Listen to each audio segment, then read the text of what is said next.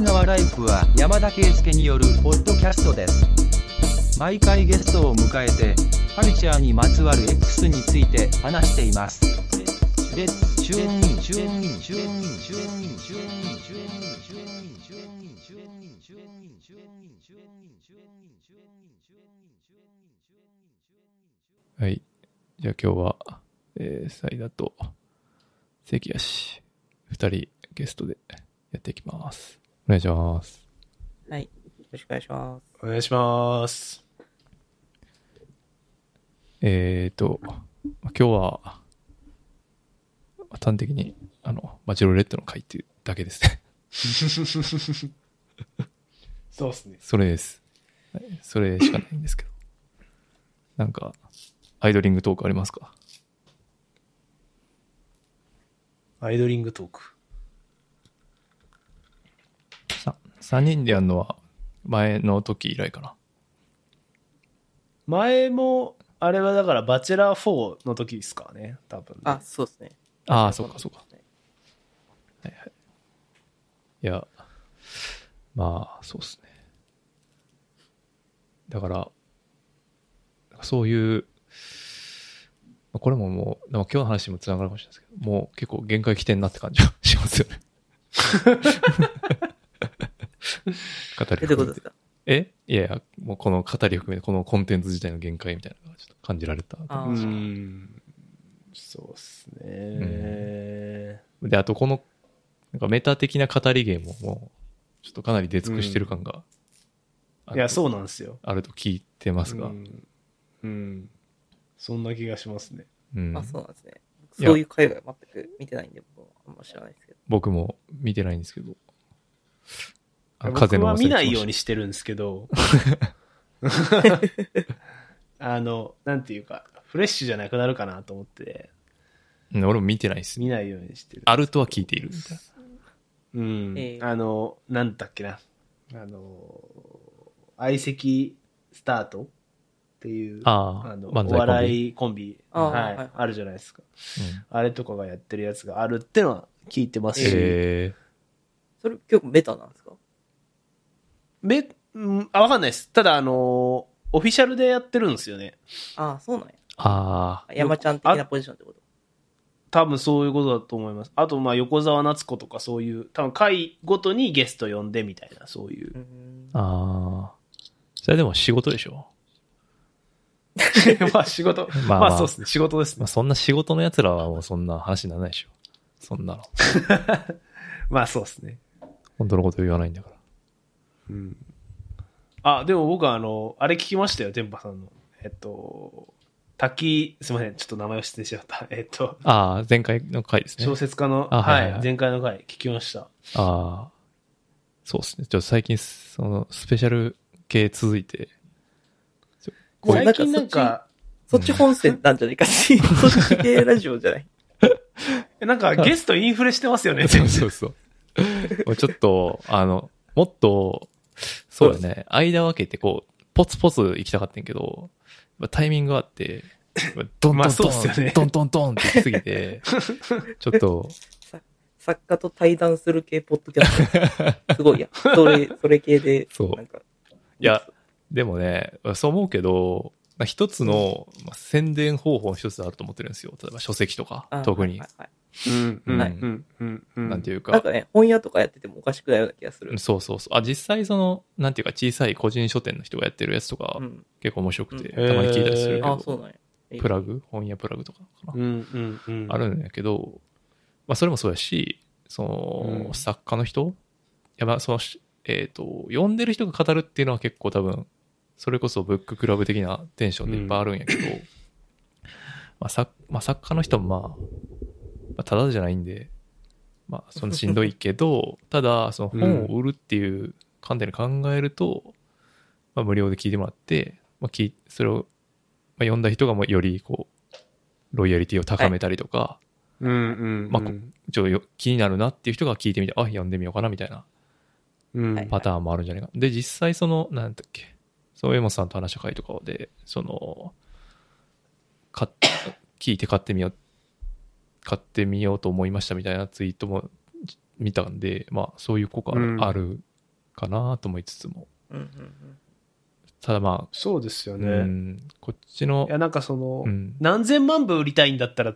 また別だとは思いますけどなんかその、着実に売っていきたいっていうのだったら、こういう密教系の露出って結構、これ効果あるんじゃねえかなって、なんか聞いてて思いました。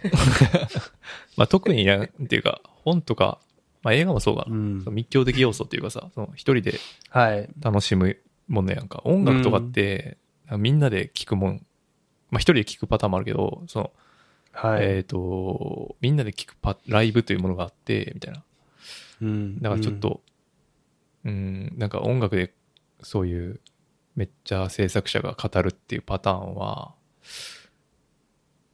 まあどうなるな。まあ、最近でもヒップホップとかさ、あと日本のヒップホップとかは特にも語らないことがなんかこう、かっこいいみたいな。うんまあ、テンションじゃないですか、ぶっちゃけ。まあそうっすね。まあまあまあ。なんで、まあそういうのは難しいかもしれないですけど。うん。それまあ、なんっていう感じで、まあ、ゲストインフレ問題があるんで、まあ、こういうガス抜き、ガス抜きしていくっていう、ガス抜ガス抜き担当ガス抜き担当者2名。き。いや、でも、いや、本当でもすごいなと思いましたよ。いや、まあまあ、それも上本さんが、あの、あれしてくれたかうん。ら、だけ、あの、紹介してもらっただけいや。いや、もう、ってことはもう武田砂鉄とか来るかもしれないわけですよね、次あたり。いやー、もうだ、そういうのはさ、もうこなされへんやん、こっちはもう。も もう、それはオーバースペッう、ク。脇甘々やからもあう。もうボボディがもうガラ空きですよっていうやつやだから、あ、確かにそうですね。というのは思うかなうん。っていう、まあ、うん最近なんかその読んでる、あの、フリースタイル言語学って本出たの知ってます？知らん知らん川原なんとか。なんかあの、読んでみよう。はい、け結構売れてるっぽいんですけど、はい。もともと結構言語学者の人で、ああ、はい日はい、はい。本語ラップとかすごい好きな、多分僕らの5個上とか6個上とかそれぐらいの世代間なんですけど、うん。あの、こう、韻を言語学的に解剖ししてみたりとか。でも別にそればっかじゃなくて、そのポケモンを題材に、なんかこう言語学的なアプローチをしてて、それが一番有名な研究なんですけど、うん。その、濁音がつく数が多ければ多いほど進化語である確率が高いとか。名前が長くなると進化語、進化語には必ず名前が長くなるとか、そういうポケモンね。なん、そうです、そうです。で、そのポケモンって結局全世界でピカチュウは違うのかな？わかんないですけど、それぞれ名前がついてるじゃないですか。その国ごとに。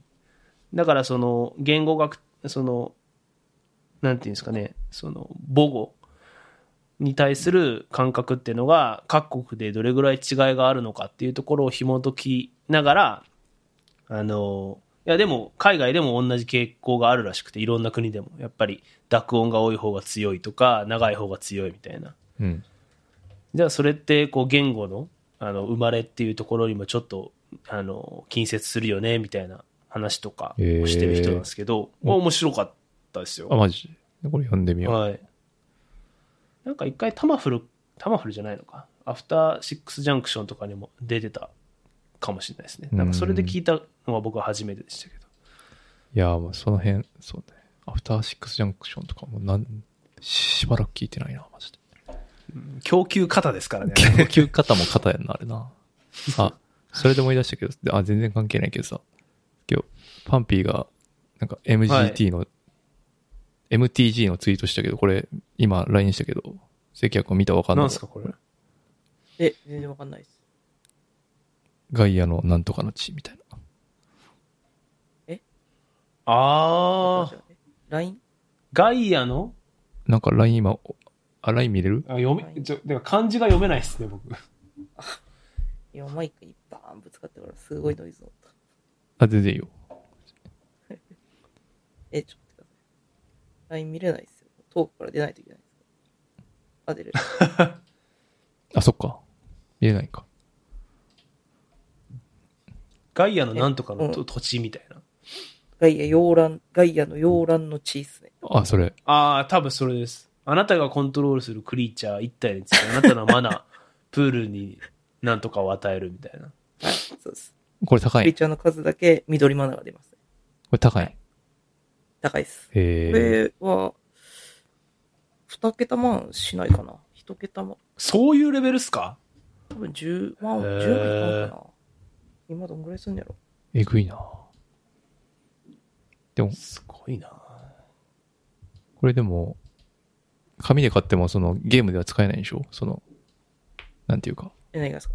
その、紙で、その、リアルファイトで使えるけど、その、リアルファイトで。使えるってことやんな、俺。紙で買ってたらそうそう。そう。別にそのシンクロしてないんでしょ？そのデッキのっていうか。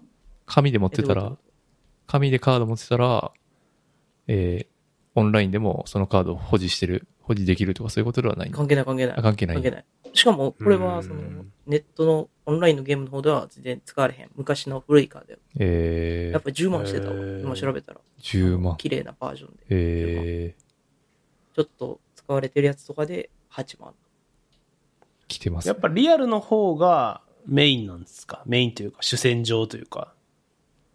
が、まあメインやったけど、コロナもありったんで、オンラインが、その、競技、競技勢マジッは。ク、競技勢はオンラインになったけど、また今、その、紙に戻ってきて、えー、自分もこの間、紙、とりあえず、デッキ揃えて、大会に出てきて、え？予選をいつ？通過しました。最近？通過したんですか予選？予選を通過しました。7月。おめでとうございます。7月いつぐらいやったかな。え、それどこでやってんの？大阪とか？いや、滋賀であって、えー、レイク予選。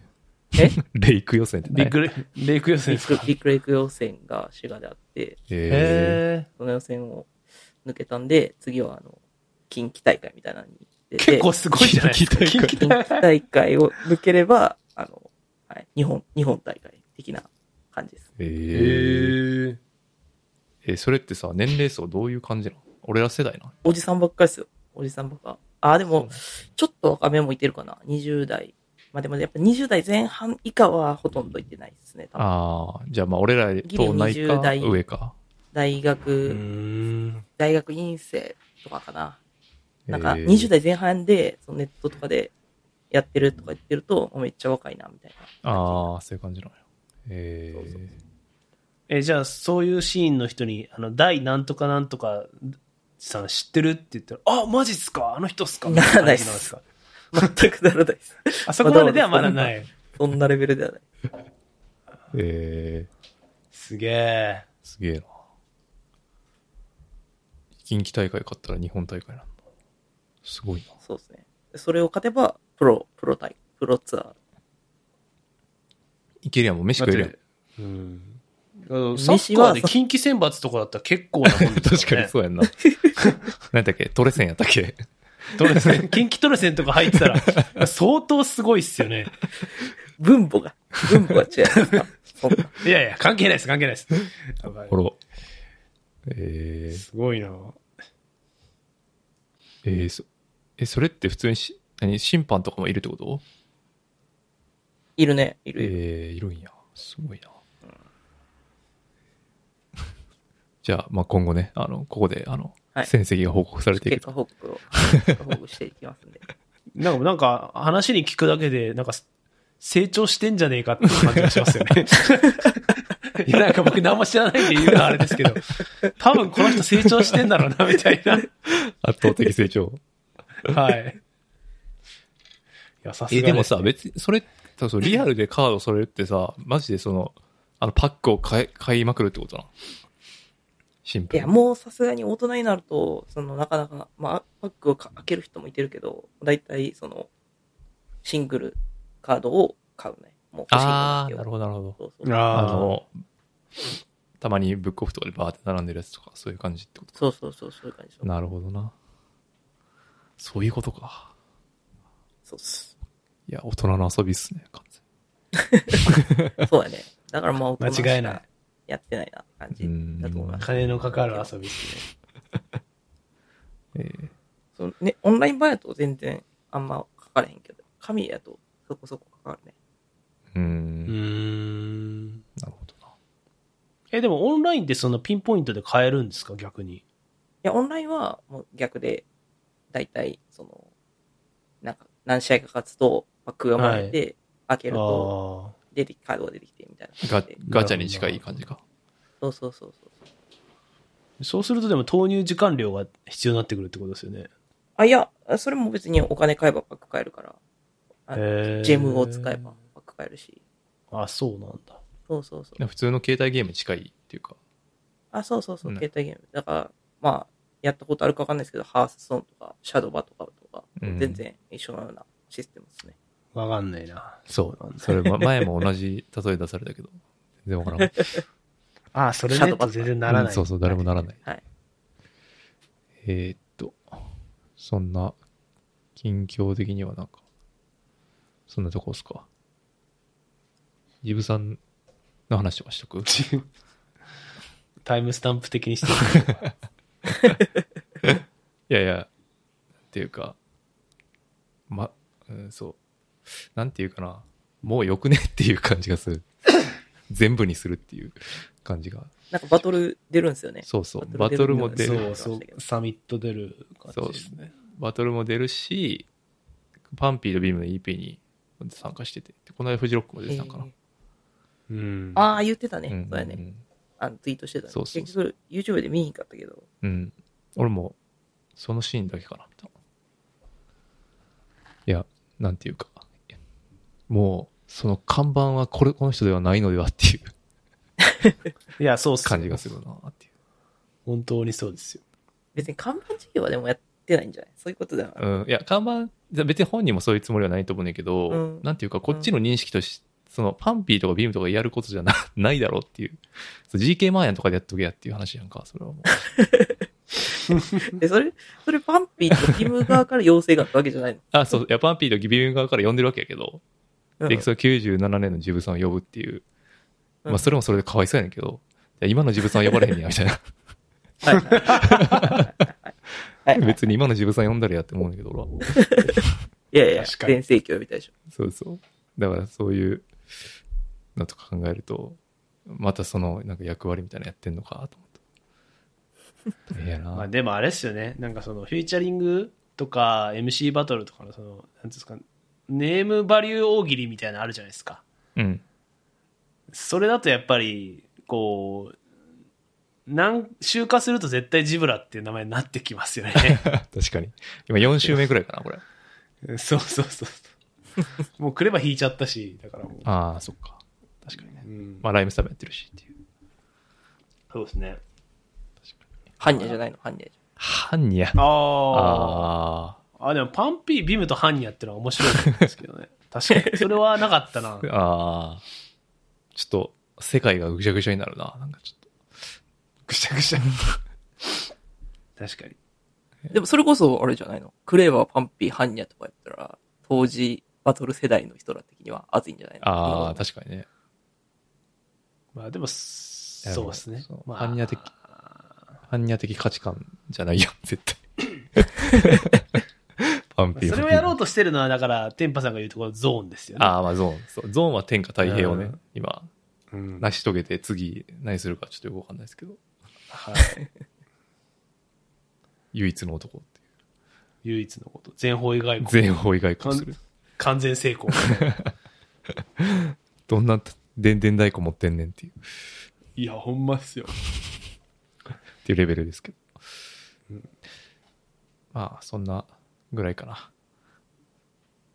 アイドリングとお二。人はフェフェフェス系とかどっか行かないんですか？ああ。まあでもお子さんちっちゃいと、うちは無理やね、まだ。リンゴとか行かないんですか？さすがに。さすがにもうね、ちょっとこのコロナ禍でね、ちょっとやっぱ、ああ、ちょっとやっぱどうかなっていう。でもなんか、そういえば、大丈夫やった？なんていうか。そこ大丈夫じゃなかったな。大丈夫じゃなかった？だ 大丈夫じゃなかったですか？い や、まあ、結果、結果論的には別に大丈夫ですけえ、ど。今は別に熱あるとかじゃないよね？あ、僕、うつ、多分映ってないんかなてか、か、わいや、子供が、あの、あれですね、ちょっと経緯を説明すると、わあの、コロナ陽性になりまして。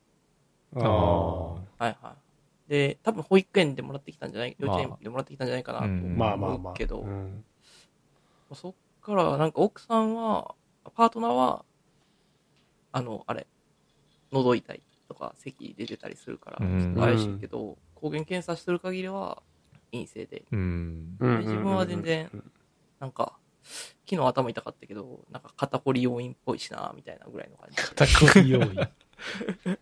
普段から疲れすぎてるからちょっとわからんじゃん。そうそう。もう普段からロキソニン常用してるから、なんか頭痛いやばそうなんですか？あー、基礎偏頭人常用はやばいな。偏頭痛的な？そう。あーもうなるほどね肩こりがずっとひどくてさ。うだからずーっと定期的にロキソニンは飲んでるから。ディスプレイアームですよ、ディスプレイアーム。うん。かな。うんって感じで、まあね、まあまあ大変でしたけど。やっぱ40度近い熱出てるとやっぱ焦るよね。ええ怖いね。まあ、そうですね。大人の40度とはわけが違いますもんね。あの、先輩とし、先輩、感染の先輩は、あれははいどうだったんですか、あれ、でもほぼ、なんか自分では風邪だと思ってたら、実は陽性あ、でしたみたいな感じだったそうそうそうそう。僕全然ひどくなかったで38度5分ぐらい出て、やべっと思って、うん。薬飲んですぐ下がったんですよ。僕がなった時は。で、はいはいと思って、で、月曜日、まあ、一応、俺身長だしと思って受けたらダメだったって感じなんで、なんかだから、うーん、でもまあ、なるときはなるじゃないですか、普通に風邪とかでも。ど。うんうん。38度ぐらいとかって。だから、まあ、あんま、そんな、なんていうんですかね。これ絶対っていう感じはなかった。まあ、当時の時代とかで、まだ今ほど増えてないと思うんで、ありますけどね。そうね。まだ自分がなるとは思ってない時期だったから、みんなが。うん。もう今さすがにね、ある程度こう熱とか出たら、来たか。っていうトーンじゃないですか、みんな。うんそうやね。当時まだそんな感じだったから。いや、なんか、この、めっちゃ今流行ってるけど、まあ、そのと、流行ってない時にかかった方が、し、幸せっていうか、なんていうか、救われるんじえ、ゃない？でも別に再感染、再感染するらしいからね。ああ、そうなんじゃ2。回目、3あー回じゃあ目があかんな別にあるらしくて。うん。いやーあやっぱ子供とかはほんまノーガードやから、ワクチンも打ってないし、ああ、そうやね。まあその園では基本マスクもしてないから、ああ。まあまそうそうだからやっぱ、こう、大型に流行っちゃうともう無理っすよね。その小さい子がいる家庭っていうのは。あ、なるほどな。そっか、子供子供もワクチン打がなるとってないもんなも。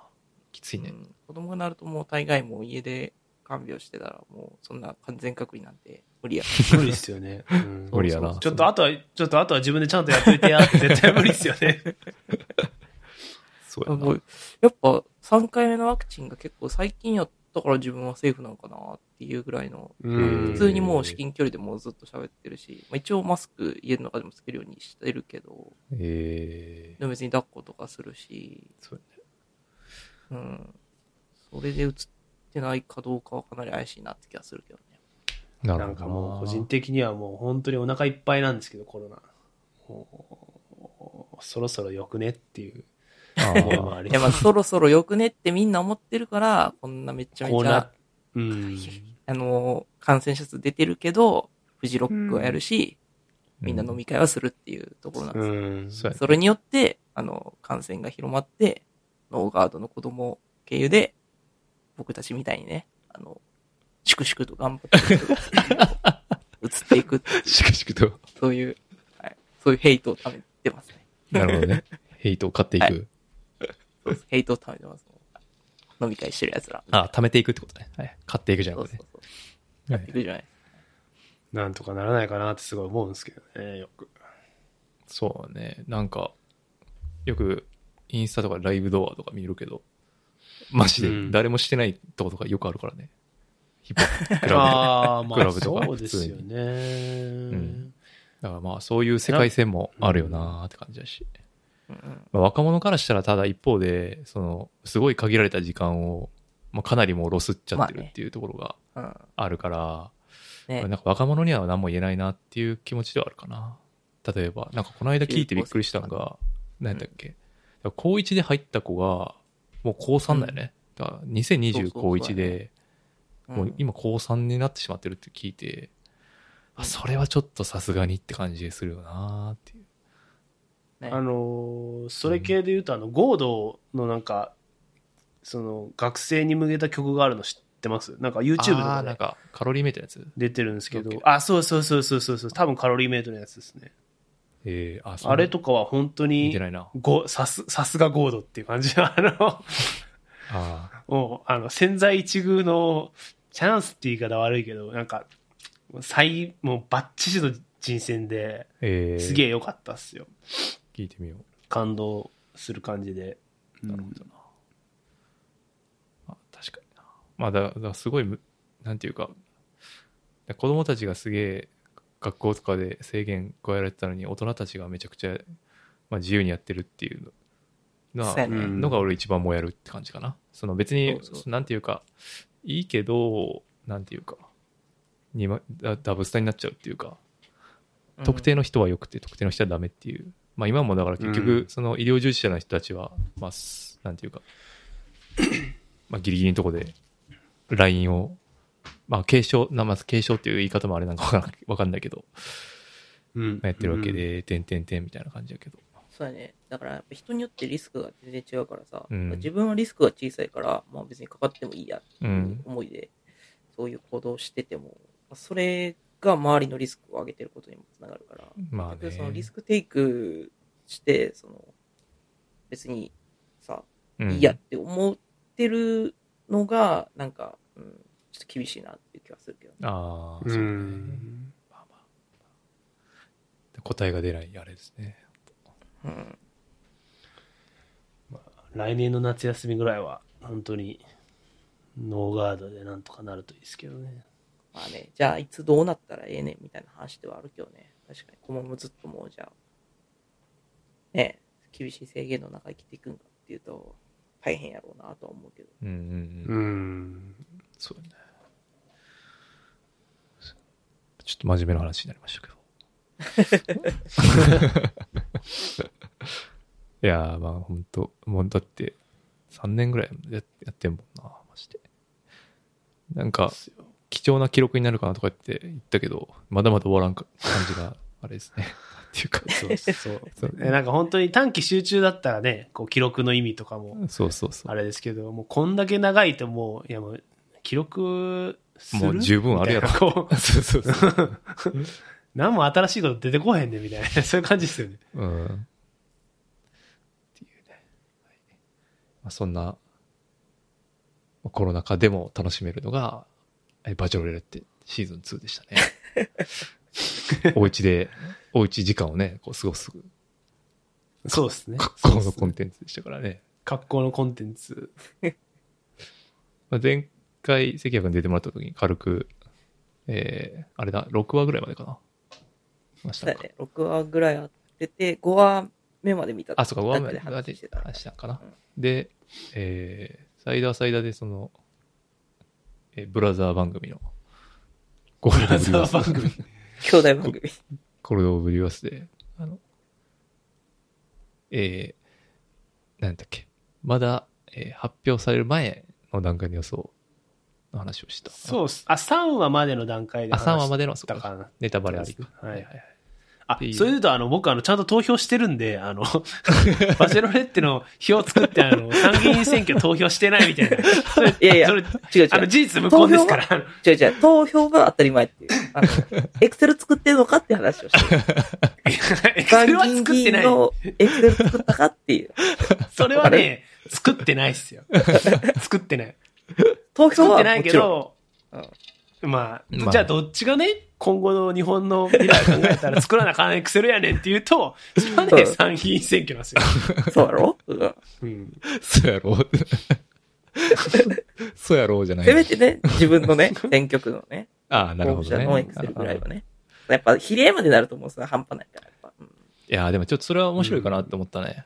なんか、マジで。うんうんちょうど10、参議院とかちょうど15人ぐらいやん。なんかその1都道府県ぐらい。い、や、マジでやったら結構いろいろ見えてくるよな。まあ、いろつか、なんていうか、いろんなサイトで それやってるから、うんあれやけど、うんじゃなくて、なんていうか、サイトがツイートしたんかななんていうか、もっと、人間ベースみたいな。いや、わかりますわかります。制作とかじゃなくて、なんかは裸みたいな。あこれ、いやこういうやつやろみたいな。うん。いや、そこワンチャンあると思ってて、選挙盛り上げよっていうと思ったら。さ、いや、俺それ聞いて、それ見た時にすごい思ったんが、え、どんだけの人間が制作で選んでんねやろって思ったわけ。やっぱ。え、違うやん。あー絶対違うなって思ったわけ確かに、確かに、確かに。やっぱバイブスって、あると思うね。まあ、組織票っていう話もいまあ、やバイブス投票ありますよ、バイブス投票あ。絶対あるやん。でもある。で、俺多分結構、で、半分、少なくとも半分はバイブス投票だと思ってるんですよ。うん。うん雰囲気。うん雰囲気、そうそう、雰囲気。えーそれは別に投票、その候補者自身とかでもそうやし、うんと全選挙全体のバイブスっていうのもあると思うけど、うんうん風みたいな。そうそう風みたいなようなやつよね。だけど、その、なんか、その候補者のバイブスを、こうい、こういう感じで、いや、こいつ絶対こういうやつやろ、みたいな。とかを元に、で、実際ちょっと調べてみたりとかして、あー、うんみたいな、うんなるほど、なるほど、みたいな。やっぱりな、みたいな。っうんうんうんうん。ていうのは、すげえ面白そうって思いました。で、も、ややっぱ、それで言うと、その、いろんな出てくる情報とかで制作ベースが多かったり実はするじゃないですか。あー、はいはい。そう調べてみると、制作情報は出てくるけど、バイブスは全然、こう、よくわかんないな、みたいな。うんうん。でさ、もっと、うん。あ、うんそう、でも池、あどうぞすいやいやいや、池上彰的なことあるうんその番組で、その、うん。うん、そういうことじゃなくて、なんかその、うん。えっ、と、なんだ好きな食べ物は何とかで、みたいなとか、うん。なんか妻を大切にしてどうこうこうとか、そういう、なんかうん、綺麗事はまあどうでもよくて。それこそ鎧を脱げって話になってきますからね。そうそうそうそう。そういうのを。一番鎧脱がなあかんのあいつらやという気はしますけどね。そうっていうことをふと思ったりはしじゃあ、リアリティ番組やってもらう？政治家いや、でも選挙リアリティ番組って、うん、ありじゃないですか。いや、ありじゃない。うん。いや、で例えば、生稲とかが全然、なんか、こいつ何もできへんなみたいな空気になったりするわけじゃないですか。共同生活で。空気読めない空気読めない、なんか、こう、主婦み、子育てみたいな売りしてるけど、こいつ家事とかもそんなできへんけど、え つまりどういうことなんみたいな。これあるでしょ。いやあるな需要あるっすかな。っていうか、それ見た方が投票みんな、のめり込む絶対すると思いますよ。誰が見る？誰が見て、まず。いやそれはでも、やっぱり、ね、あの、今暇をにしてるネネットフリックスのね、あの、テラスハウスのスタッフとかが作れば、それはもう、確かそうそういう意味では人間性が分かりにくいですよね、やっぱ。うん。政治家っていやなんか意外と。ど、どっかのタイミングでそういうフェーズになマニフェストとか言い始めたタイミングだと思うけど、だからもっと昔とかさ、そのなんていうか、それこそ田中角栄がさ、スーツのまま、うん田んぼの中入っていって、その、田植えしてる人に握手したみたいな。それめちゃくちゃ、その、ドロイ、ドブ板って言われる、その人間性、はいバイブスの選挙やんか。うん。だけど、まあ、そっから始まってるわけだから、やっぱりまだバイブス、うん。もっとみんな大切にした方がいいよっていう。結局、そうっす。結局、生稲のバイブスにみんな負けたわけやんか。うん。それは、やっぱ俺が思うのは、うん。電波とかサイダーが現場に来てないからやと思う。あー現場に行くと、現場にまあ確かにバイブスやっぱ感じますよ。あやっぱ感じる？どっちも。いや、まあ、そう、そうでしょうね。そうでしょうね。うん。いや、だから、その、、うんバイブスをちゃんとパッケージして、あの、あプライムビデオか、ネットフリックスに上げてくださいよっていう。あーいや、現場はウェルカムやで。多分現場はみんな来てくれってやってるけど、でも誰も現場は行かんから、結局その候補者の支持、支援団体とかの人しかおらん。ああ、でもそれはそうかも。そのバイブスを感じたかったら、現場に行けば、あの、バイブスが感じれる。いやーマジヒップホップやな、それ。そう、マジヒップホップやから。現場で声出してなんぼやったっていうね。あこういう、参加型ミュージック。いや、でもほんまそうやんな。確かに。そう。確かに。現場でジャッジしてるから政治はヒップホップかもしれない。うん確かに、向。こうがオーディエンス。なるほどな。面白いな、確かに。え、それはどこに行ったら会えるんですか？でも、候補者って。駅前？そんな選選挙期間中はもういろんなとこでいろんなコミュニティでいろんなことやってますよ、大体。なんか、要要は市役所とかい、なんかその、あれですか、投票、あの、あの、有権者と語る会みたいのに顔出してみるってそういうことですか？だからまあ大体多分、まあその、そうやな。なんやろうな。まあ今、今ツイッターやってない候補者とか多分おらんから、ツイッターぐらいフォロー、探してフォローすれば、どこどこから、ど、どこどこの時間から、どこどこでお願いしますとかなる、ほどね。ううんこの時間帯、公民館借りて、演説説明会やりますとか、うんうんやったりする。うんうんうんそうそう。なんか、俺はやっぱ、そのソロのやひ聞くっていうよりかは、やっぱ、セッションしてる感じが見たいか しかも共同生活ベースでね。ら、いや別にそれは共同生活じゃなくていいけど、いや、と公開討論会とかね。えセッションは難しいね。やっぱりそうなんやセッションは、うん、セッションはやっぱ難しいよ。まあ、上げ足取りになったりとか。セッションするメリットがある人とないそうかそうか、ディベート好きうのん橋本徹みたいなやつもいるし、みたいな。そうそう。呂布カルマみたいな、こう、あーふわふわふわふわやだなやって。あ、まあ、そのワード出されたでもらあるし、逆にその、まあ、うん通る見込みのある人は別にセッションする必要もそんなないし。ああ、いや、行く意味まあ、リスク取らなくていいですもんね。そうそうそう。とあとは、まあ、セッションする団体もどういうポジションのどういう団体かにもよって、さ、うんうん。そのなんていうの、参加しやすかったり、しにくかったりするやん。なるほどその司会者がある程度の、うんその、中立性を担保してくれてるような場じゃないとさ、やっぱりセッションもしにくいじゃん。ま誘導質問みたいな本当は、そうだよな。でもめちゃくちゃ面白いはずなんですけどね、選挙って。なんか、いや、言われてみて思ったんですけど、なんか、いや、落ちたらただの人じゃないですか、それこそ。うんうん。そんなえぐいリアリティショーないじゃないですか。いや、あの、リアリティショーベースでですよ。あの、あの、これで投票で選ばれなかったら、あの、明日から職業ないんで、あの、そういうことなんで、はい、リアリティショーです。はい、どうぞってないじゃないですか。確かにね。みんなそれなりに副業があってというか。だから、追い込まれ具合は、ね、全然リアリティショーとかのぬるい番組の日じゃないっすよね。うん。だからやっぱ、もっと下世話な、なんかそういうアプローチが、アベマとかがやってくれるんじゃないですか。そうね。いや下世話アプローチ。ていうことを、まあ、いろいろ思ったっていううん。話から始まるんですけど。すいません、ちょっと、あの、それちゃってごめんなさい。あ、いえいえ。そうですね。またちょっと離脱率が上がってしまいました。あ、そう、ガチ話しちゃうからね。すぐ。でもこれ密教ラジオだから。大丈夫です。大丈夫ですか？大丈夫です。えーっと、なんだっけ？あ、そうそう。で、まあ終わりまして、あれ終わって1週間くらい経ったのかな？そう。いや、2週間じゃないですか。先々週の先週の。土日はもう終わってたから。あ、そうかそうか。先々週の木曜日で。う。うんん。っていうところで、まあフルネタバレいきますけど。まあどうでしたか？皆さん。ね。じゃあ一番、あ権威の方から聞いてみますか。え、ケインから聞いたらあかんじゃん。ケインはああ、権威答えやら最後か。そうああそう、そう。じゃあ、最後にまとめを、総括を食べるみたいな。部長みたいな。そっかそっか。そうだわ。うんじゃあ まず、天パさんぐらい。あ、僕、参した社員なんですけど、えー、と、三下じゃんあ、俺は、でもやっぱ、その、まあ、ここまで、いろんなシーズンあった中で、やっぱ、ヒール勝つパターンなかったなっていう、っうんうんうんうんうん。ていうところで、まあ、新機軸で、だったねっていうところ以上の、なんか、面白さがあんまり、なかなか難しかったなっていうところ。あるなと思いました。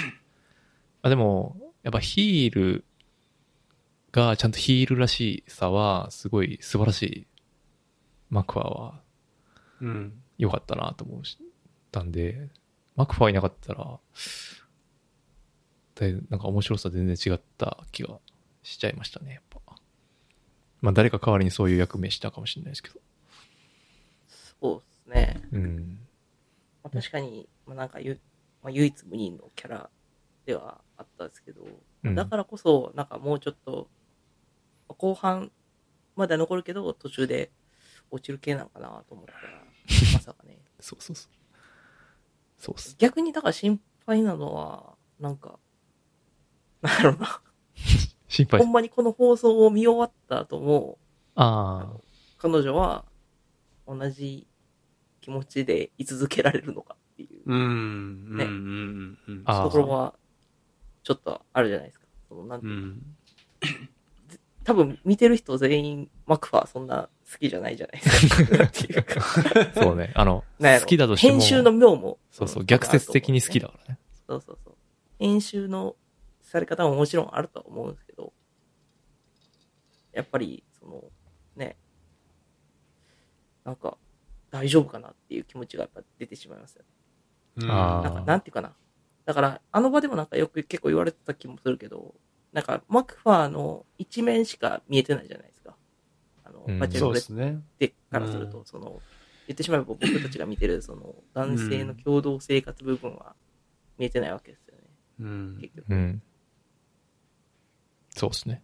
ていうところが見えたときに、同性とか、まあそういうのもあると思うんですけど、なんか大丈夫なのかなっていうところ。うん。いや、それこそ制作しか見てないぐらいの感じかもしれないですからね、本当に。うん。バイブス見えてんのかって話になりますね。そうだね。そうだね。確かに確かに。マニフェストを見て選んでるよね、うチェロレッテは。うん、そうなんですよ。そうなんですよ。その感はあるっすよね。マニフェスト、見て選びましたっうんてなってて、じゃあ、こっから6年間お願いしますってなった時に、どんどんこ6年間う、どんどんボロが出えへんかなっていうのはやっぱちょっとうん気になるところですよね。うんああ。はい、なるほどな僕はそこを思いました。あ一方で、その、なんていうか、その、協調性がまあ若干ない感じじゃないですか、言うて。言うたら。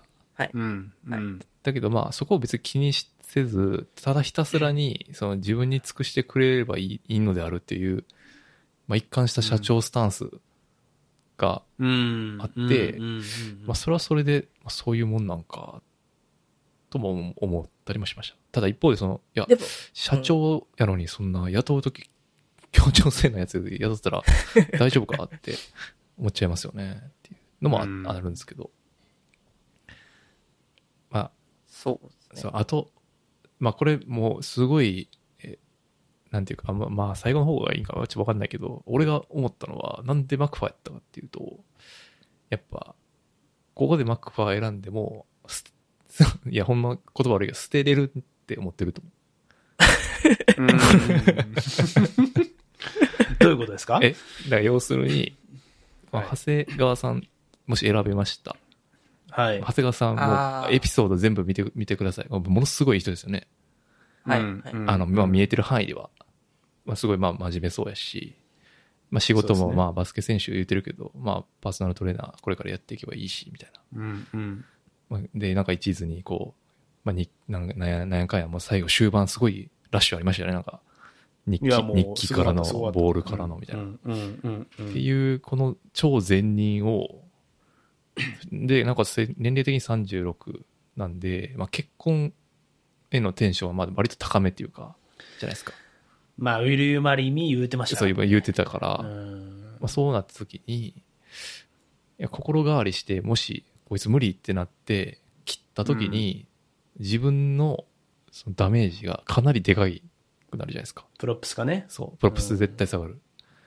でそれを考えると、そのリスクを取るのか、いや、マクファー、うんなるほど。まあ、悪いやあ、つじゃ気づいたみたいな。そうそう、悪いやつじゃないし、私好きやし、まあ、でも別にこいつ、まあ、たまためぐらいやし、まあ、まあ、付き合ってみて悪かったらまあ切ればええやんってぐらいの、確かに、確かに。なるほどね。いや、その考えあるんやったら、中道くん残してたんじゃないかなって気がするけどね。ちょっと中道くん残してたら、ちょっとゲーセワすぎるやんか、それはも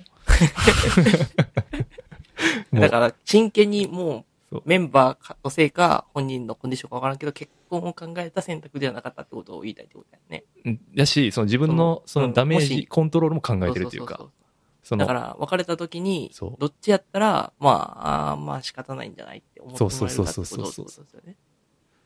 やし、まあ、そんではわかるけど、うん、で、うん。っていうのを僕は、まあ、これはだいぶ40ぐらいうがってるからあれやけど。その場合は、その場合は多分全員なしやったっていうことなんじゃないかそうそうそうそうそうそうそう。全員なしやって、はい、でも誰か、誰も選ばんパターンはもうもうやってるから。そう、やってるから。うん、ここでやっとくなら、うん、じゃあもう、とりあえず、マクファー選んでそう、別にマクファーも、最悪、そうそう、悪いやつじゃないっていうか、まあ好きは好きやし、みたはいな感じかな。結婚までは至りませんでしたよ。でも悪く収めれるかもしれない。そうそう、収められるかもしれない。やし、まあ別にマクファーがそのまま結婚するかもしれないし、うんうんその、次、いい人がもし出てきたら、わかんないじゃないですか、人生はね。うんうんうんっ。ていうのも、えっ、と、これは、そう、判断基準の、本当0.01%ぐらいは多分あったと。うんうんうんっていうのが僕の。まあでもそうですよね。うん。っていう感じかな。でもなんかその、長谷川さんのダメやった要因っていうところが、なんか変わるところが怖いみたいなことを言ってたじゃないですか。その言ってました。ね。はい。うん。それ、だからそんなことを心配してるなら、この放送を見たときにマクファー大丈夫かってすごいするんですよね。確かゴリゴリの二枚時代やけど大丈夫っていうそうそうそうそう。二面性すごいけどっていう。でも私に対してはずっと同じ側面しか見せてないから、うんまあそうそう、そういう感じよね。うん。まあね、そこが良かったんなら まあ、そうなんか、まあ、はいぜ大前提としてみんな納得してない感はありますよね。いや、だからそこなんですよね。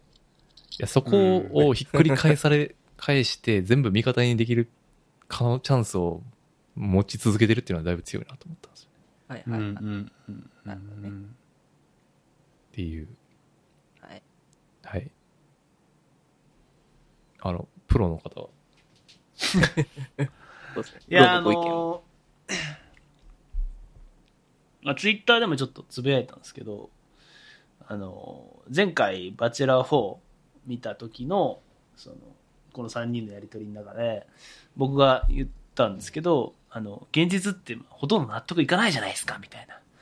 で納得目指すんだったらもうリアリティショーなんて看板外しちまえよと思うんですよね、みたいなことを言って、で関谷君が、まあ、斉田が言ってるのは、その、5も、そのトーンでやるならマスも離れていくぞっていうことやと思うよって、そういう警告やろって言って、そうっす、みたいな話をしたんですけど、はいはい。しょうもな。えあの、結構、その時の課題意識に近いところはあって、その、現実がほとんど納得いかないっていう点は、今回やっぱり納得いかない結論だなとは思うんですよね。でもまあ、だから、その、納得っていう点だと、これは絶対長谷川さんうん。だと思うんですけど、うんそうじゃないっていうのは、ある種リアルだよねっていう話はわかる。だから一方で、そこにリアリティを感じたかというと、そこにリアリティもちょっと感じきれてない自分がいて、ああ、はいはいはいあ。最後、ああ、マクファーね。言って最後マクファー、まあ、それリアルだねって、その、シェリーがなんか、ことさリアルリアルっていう、なんか、あの、重ねて言ってたけど、全然俺リアルじゃないと思ってて、リアル、リアル鑑定士が。うん、俺、え、どこがリアル俺のだったみたいな。中のリアル鑑定士が。そう。え、どこがリアルだったのみたいな。なんかだから、その、リアルを目指したけど、そこに、なんていうんですかね、生臭さがないっていうか、ああ。こう、ローな感じは感じられなくて、うん。うん、この調子でやると、もうマスも離れていくっていうのは、本当あると思うんで、もうちょっと気をつける？じゃないけど、まあ、まあ、尾崎美紀っていう人選の問題もあるかなとは思いますけどね、そもそも。彼女の力量というか。そういう観点でいくと、バチェラー3、バチェロレッテ1と、リアルが続いたと思うんですよね。あそうですね選ばない。そこでやっぱ盛り上がったとは僕も思うんですよ。だからそ、やっぱリアルって盛り上がったんじゃないかなとは思うんです。リアルをつ逆に貫くことで、うん一個なるほどね。なんか盛り上がりトリがあっガーとしてねた。ところに対して、なんかここ2発がちょっとフェイク気味というか、うんうん。まあちょっと、君まあ、バチェ、バチェラー4よりは、ちょっとまあ、フェイク感は薄いかなとは思うんですけど、うんうん。うん。まあ、うん、そそうかってちょっとやっぱ思いましたね。いや、そうっすよね。だから、その、バチェラー、バチェロレッテが大きくなりすぎたことで、うんその、かつ、まあ、過去の蓄積が増えてきて、みんな props コントロールの仕方を学んじゃってると思うんですよ。うんうん。良くも悪くも。はいはい。その上で取れるリスク、取れないリスクをこう峻別して、カメラを意識したムーブになってるうんうん。うんところは多分あって、で、今回の尾崎美紀とか、本当もうマジで、そういうのを意識したムーブばっかりだったんじゃないかなって思うんですけど、セルアウトした？そう、え、超セルアウトだと思いますよ。確かになで、一番僕が腹立たしいなと思ってるのは、そういうムーブをしておきながら、テーマとして鎧を脱ぐあっていうテーマ設定のこう欺瞞いやいや、お前が言うなと。確かに最終、お、鎧は全然脱げてなかったもんね。全然脱げてないでしょ？うん。と思うから、うん。うん。なんかい、や、もちろんね。ううんん。いや、でも、鎧を脱ぐってまあ、そういうのもさ、いう印象ですね。そうそう。なんかうん、カウンカミングアウトが鎧を脱ぐとい同義になってるのもそう、そう、そう気。にかかるよな。それ。それ僕すごい思って、いや僕あの場に行ったら特にそういうエピソードないんですよ。あの鎧脱いでますよエピソードみたいな。いや、あれむずくないですか？あ、むずいだっ。て、なんかこう、自分の辛い過去とか話したら、鎧脱いだね、みたいなさ、そう、そうなの？みたいな。じゃあ何俺大学落ちた話とかすればいいの？みたいな。その程度で許してもらえんの？みたいな話になるわけじゃないですか。頑張って勉強したけど、名古屋大学落ちたんだよね？って言ったら、ありがとうって言ってもらえんの？って絶対納得しないわけじゃないですか。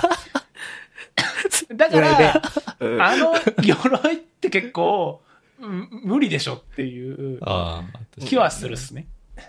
え、だ何言います？テンパさん参加したら。俺、ないね。あのさ、失敗、なんやろな。DJ やってたえみたいな。結構音楽とか映画とか好きで、みたいな。そういう意味で言ったら俺は、俺はいけるで。俺は父親上発してるからいけるいける。ああ、そういうやつ。そういうやつ。出せる。俺いける、いけるわ。マジ俺いけるわ。鎧脱げる。うん。あとそんな強いカード出したらもう絶対関谷君選ばれるや 絶対残るじゃないですか。ん。泣いてくれる。それに勝てるカードないわ。だからあの、0年代後半の日本語ラップがこう、リアルを希求しすぎたのと一緒で、なんか、玉木ロイが、あの、生き様だったら俺何も語れることねえよ、みたいなこと言ってたの。僕すごい、それを思い出したんですけど。いや、だから、わかる。あの、その問題あるよね。はいはい。だから、俺はゲトーにも住んでないし、ギャングでもないし、うんあみたいな。そうんそうそういうことよね。だから、はい。でもだから、ああ、うん。まあでもそういうことが、その、なんていうかな。まあ、そ自分はそう考えてないけど、なんていうの？そういう出来事がある人の方が、なんか人生に深みがあって、人間的にも、なんか強いみたいな、そういう思想のパターンの人は多分いるよね。一定数。うんいやもうそれ、苦労めっを知ってるやつの方が強いみたいなう。んそうそうそうそうそう。そういうねパターンのなプラスがあるっていうパターンもまああるのかなって。それが鎧というのかどうかわからんけど。でもやっぱそうすると、本当に編集の中で耐えられるぐらいのこう、ビビッドなパンチラインっていうか、もう、ワンフレーズで、あ、それは大変だったねっていうような印象を呼べるエピソードじゃないといけないわけじゃないですか。はいはいはいはい。でもそれって別に人間の価値と関係ないし、そうね。うん、あ、じゃあ俺なりあの社会人1年目ですごいこう先輩にいじめられた話しようかとか そういう話。いや、そ、いや、それ、それを持って話したらいいね。多分それを持って話したら多分、ありがとう、鎧脱いでくれてっていう、多分、うん心にすごい深い傷を負ってて、みたいななんか、人が怖かったんですよ、僕、みたいななんか。そういう話ってことじゃない？ドラゴンクエストのミッションみたいな感じするよな。いや、だから、鎧脱ぐ問題は、ちょっと、結構みんな慎重に扱った方がいいと思いますけど、ね、いや、でもさなんか、その、いやはい。でその、鎧を脱ぐ、おでもた、俺がまあ言ったわけやけど、まあ、ただ、それを、なんか、例えば、そう、だからテラスハウス比較すると、テラスハウスの鎧の脱ぎ方ってもうリアルすぎたやんか、ハルシュ。その、あ、確かに。この人心許してんだな、みたいなのを別に語るわけじゃないやん、口で。うん。らそれが逆に、なんていうか、リアリティを追い求めすぎて、まあ、それ、結果的にその、すごい、なんていうか、うんハレーションを生んだりとかしたわけやから、確かにそうですまあ、逆にこういうふうに、なんていうか、ズバーってこう、わかりやすく、まあ、編集的にも、まあ、あと、プレイヤー的にも、やってたんじゃないかなっていうのは、まあ、あるうん。まあ、そうかなっですけどね。ていう感じはする。でも、僕、今までのその人生で、そういうエピソードを披露されたことで、その人のことを、あ、すごいこう、鎧を脱いでくれてるな、自分をさらけ出してくれてるな、え、好きかもしれないって思ったこと僕ないんですよ。あります？ない。ないけど、そんな。えでもあさ、鎧でも脱いで、あまあそうやな。エピソードじゃないよな。だからあ、そう、エピソードじゃないよね、確かにか。外面と、その、うん内面的なところの差があるじゃないですか。人間ね、誰しもね。。ね、人間、そうそうそう。でそこの内面的な部分の話がうんできるようになってきたら、やっぱそれは鎧を脱いだなって感じがやっぱ。あああ、なるほどね。それをこの、この、バチェロレッテ2で感じたかというと、い一瞬たりとも感じひ ん。うんその特にバチェ、バチェロレッテ側に対して。うんやし、うんその、うんなんていうかな。親を亡くしたことを告白して泣いてるシーンを見ても別にそれは外面の一部じゃないですかっていう気もするよね。うんそのうん内面的なところじゃない。そうなんですよね。だからその、それで言うと、僕がその、すごく思い出すのが、あの、歌丸師匠の、その、ときめきっていうものを定義すると、それはその人の理解の入り口に立った瞬間の高揚感のことだっていうふうに言ってたんですけど、ラジオで。それは僕個人的にすごいわかるなっていう感じで、うん。なんかその、その人っていう人となりの、こう、糸口というか、その、端緒に立ったなっていうところってすごく多分、なんていうんですかね、印象的な瞬間になりやすいと思うんですけど、やっぱりその鎧を脱がれてこんな大変なことありましてねっていうようなエピソードって、うーん、だから、ミキさんが鎧を脱ぐ、鎧を脱ぐって言い過ぎたことによって、みんなこう、鎧を考えて、俺の鎧か、みたいな。俺の鎧、俺の鎧なんだろうなって。あそれってこう誰も幸せにならないんじゃないかな、みたいな。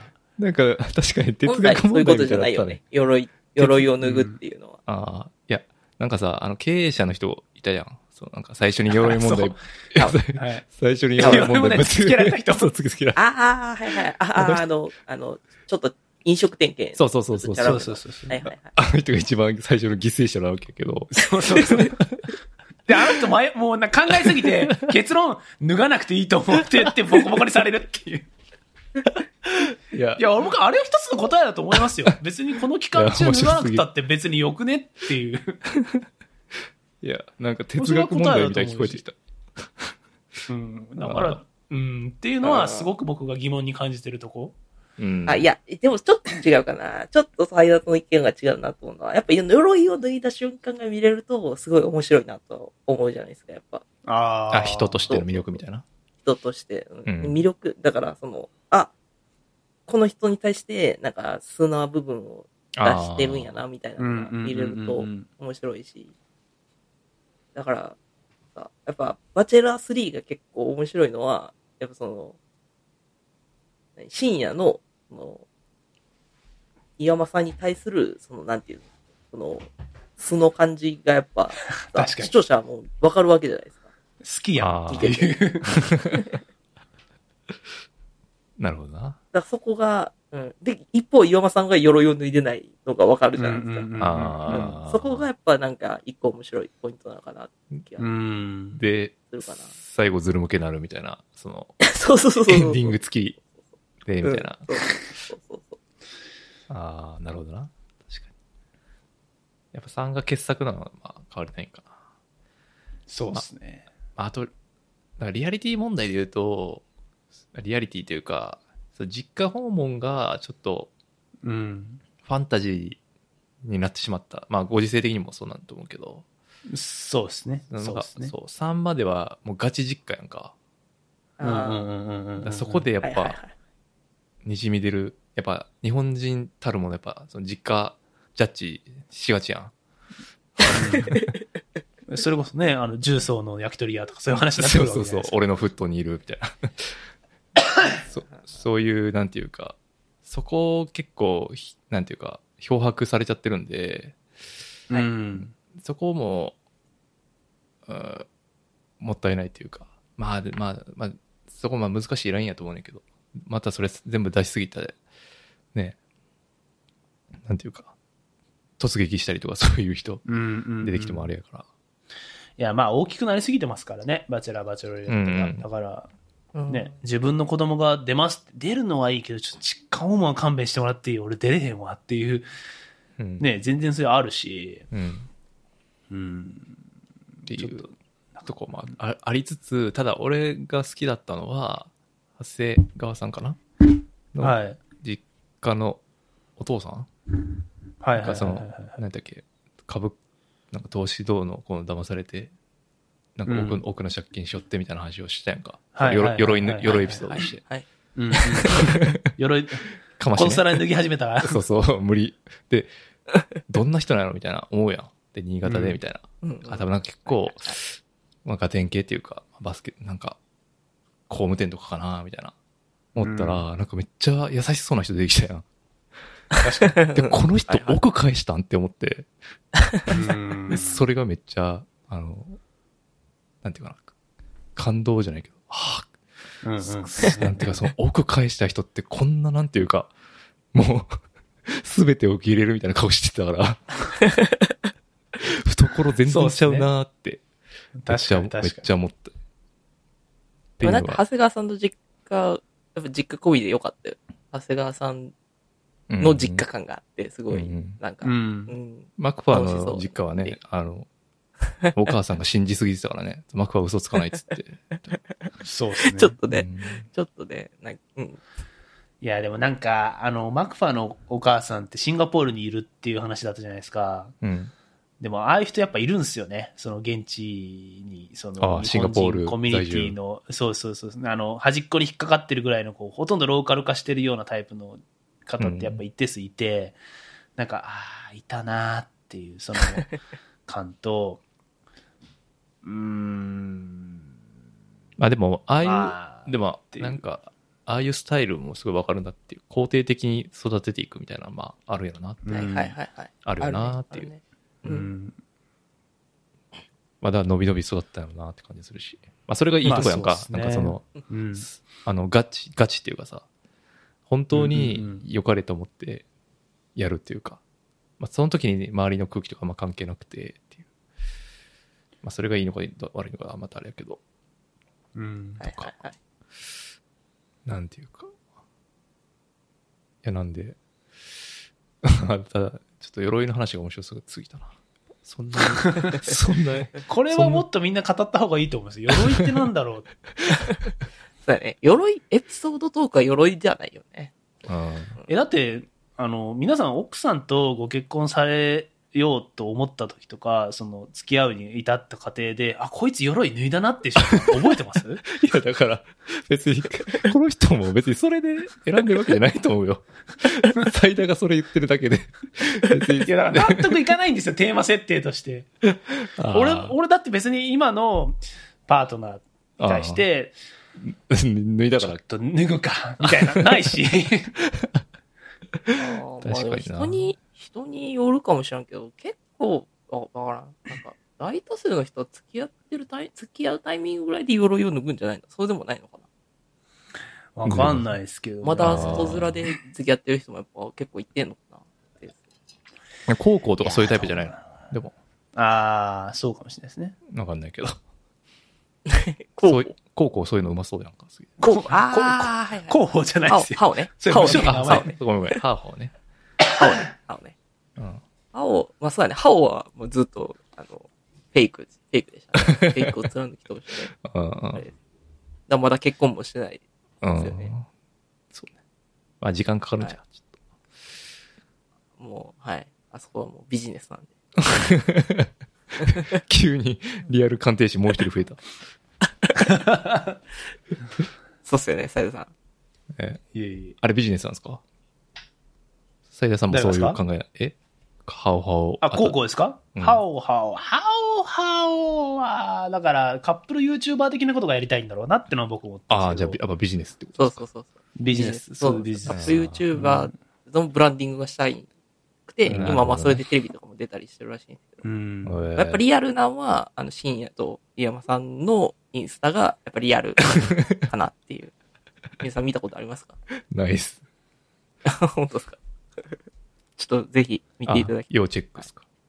要チェックですね。あ、リアル。あ、で僕ももそうですちょっと、鎧論でちょっとだけ補足しておくと、その、いやいや、そうじゃなくて、それはあんたたちが今まで日の当たる道を歩いてきたから、重い鎧を背負ってないだけだよっていう意見もあるらしいんで、それはちょっと補足しておきます。あんたらが幸せで、大きな影を背負ってないだけですっていう意見もあるらしくて。あ 誰の意見それ？界隈ね。いう話、界隈ね。まあ、界隈、界隈的には。えだからその、いやいや、その、20年、30年生きてたら、それは誰にも絶対に言えないような後ろぐらい話あるでしょっていうシーンもある。らしいから。後ろぐらい話が鎧ではないよねっていう。まあまあ、そうですね。僕ら、僕らっていうか僕が言いたいのは、その鎧と後ろぐらい話は別じゃないっていう。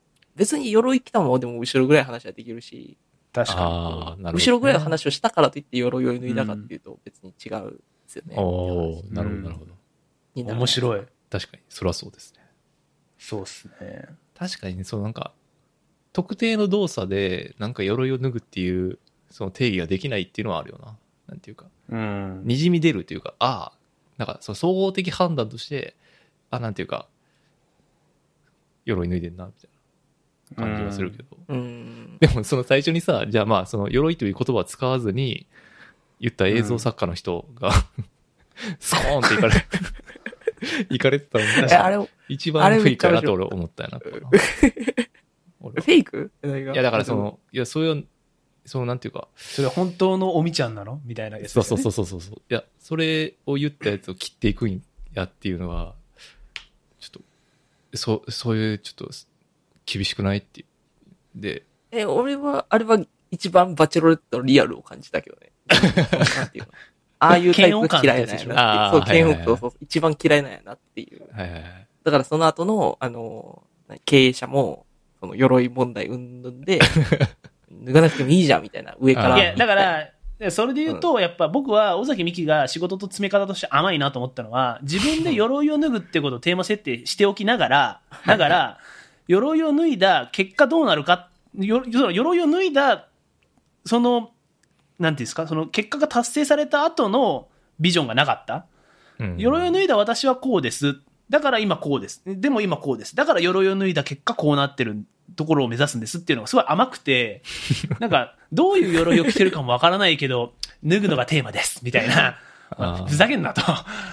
いう感じで、で、どういう鎧着てるかまだわかんない状態で、あの、佐藤に、うん本当のおみちゃんなの？みたいなこと言われるから、そこはまだ定義されてないんですって感じで、矛盾をつかれたと言っても過言じゃないんじゃないかなって俺は気がしますけど、ねそうそう。俺はそう思ったの。その、てその、課題認識があある、その後で言い始めるやんか。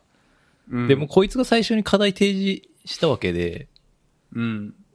え、そうかな。僕の認識としては、その課題定義としては、そのやっぱ経営者的な側面としてじゃなくて、もっとその、素の自人と人との触れ合い、自分を出せるのを、ようになりたいみたいな、そういうパートナーを探したいみたいなところやったかなと思うんですよね。なるほど。でそこに対して、なんか、その、いきなり、俺が脱がせてやるよみたいなやつとか、脱ぐ必要あるのみたいな言ってくるやつとかがいて、そこには、はーってなるのは、やっぱわわかるっすよね。いやいや違うんすよってなるじゃん。ね僕ねました、私のって。いやでもね、僕は脱ぐ必要あるのってのも一つのすごいこう大人な答えだとは思うんですけどね。いや違う、そうんなんていうかな。そこを別にディスカッション、うんなんていうかな。はい、えっと、今日の議題は、どうやっはいてこの鎧を脱ぐかですって。脱ぐことはもう、前の、前の会議で決まってます。でここから脱ぐ方法について、あの、話し合いましょうって言ってんのに、あちょっと偉そうな人が、そもそも脱ぐ必要あるのかなって言い出したら、もうダメでしょ？ああ。まあ、そうっすね。もう終わってんねん、それはっ確かていう。俺の中で。そうそうそう。いや、もうそ、その会議もう、先週やったからってうん、確かになるじゃないですか。うんうんそうね。いや、でも、あの自分のタイミングで行きたいっていうのはまああるよね。だから、選ぶ側やから、なんでおお前みたいなザゴに 脱ぐ、脱ぐタイミングででもね話しなきゃいけそないんだれで言うっていうのがあると、それで言うと、尾崎自身は、そのデートに呼んだ瞬間に脱げっていうふうに強いているわけですよ。あでもあー人柄はなるほどね自分かんないな、みたいな。はいそう。で見せろよ。自分は自分でタイミング選びたいくせに、相手に対しては、さあ、あと1回、多くて2回だけど、どういう鎧を脱いでくれますか？みたいな。いや、そうなの？みたいな。え、でもそれめちゃそれはまあ、このバチェラー、バチェラレッテっていう、その、うん。非対称的な立場、そう。の関係性っていうところでうん。の仕方ないんじゃないかなっていう。